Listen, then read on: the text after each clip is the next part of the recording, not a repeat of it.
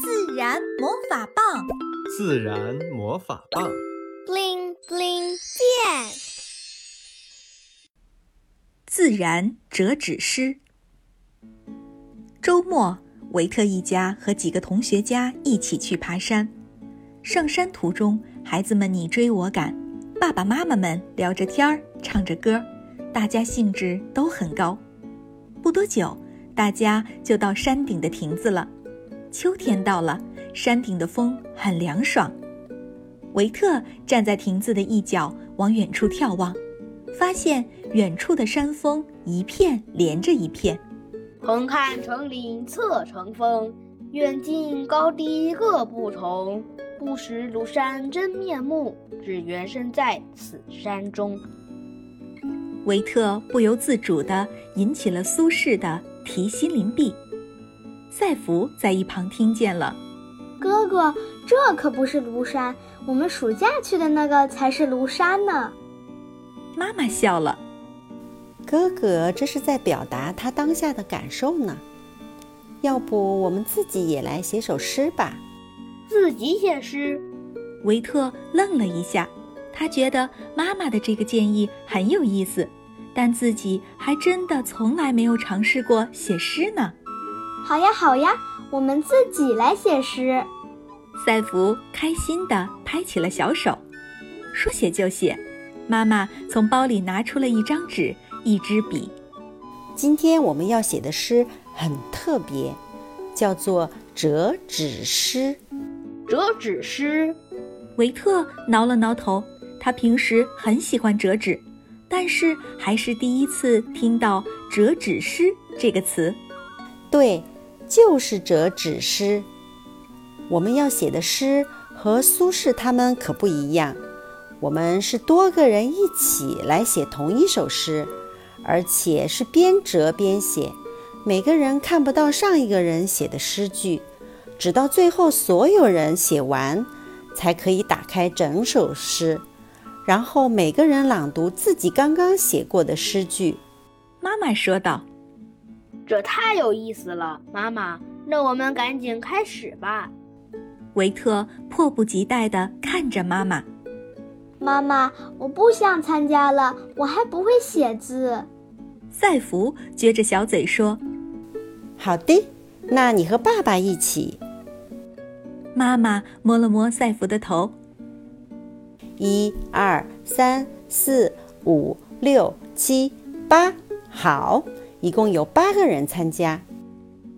妈妈轻点了一下举起的手，然后开始把纸折成八份。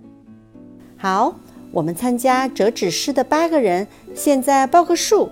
一会儿我们就根据报数的号码作为写诗的顺序。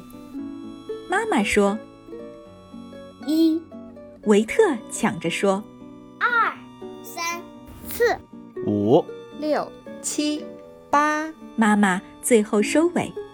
好的，我们就按照刚刚的报数的顺序来写。写完后的人把自己的诗往后折过去，让其他的人看不到自己写的诗。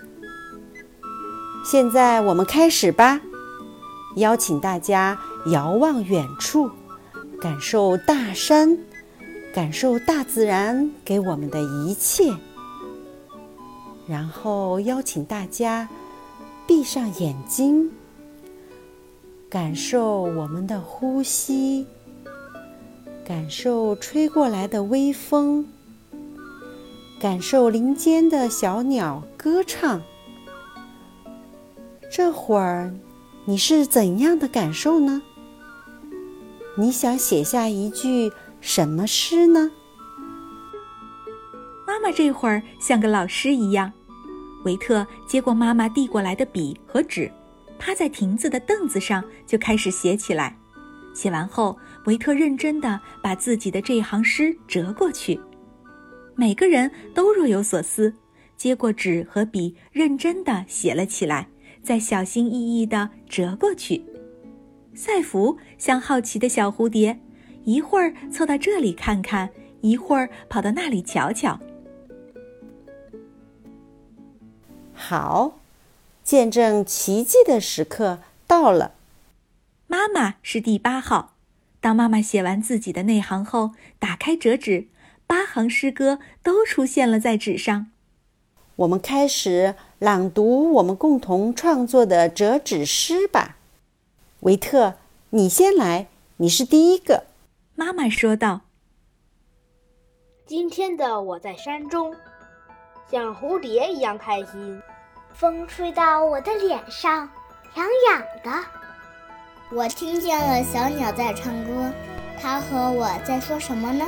我真想一直留在这里。许久未曾体会的雀跃，在这天地间，我如一粒尘埃，吸收大自然的精华，喜悦平安。天哪，我们的诗写的太美了！是呀，没想到我们随意写出来的诗这么动人。大家都在回味刚刚的折纸诗。这时，有一只小鸟从亭子旁边的树梢上飞过，它好像一个过客，在欣赏完诗歌后，满足地飞向了天空。小朋友们，赶紧拿上纸和笔，去和喜欢的小伙伴们一起来玩折纸诗的游戏吧！你会发现，你们个个都是大诗人。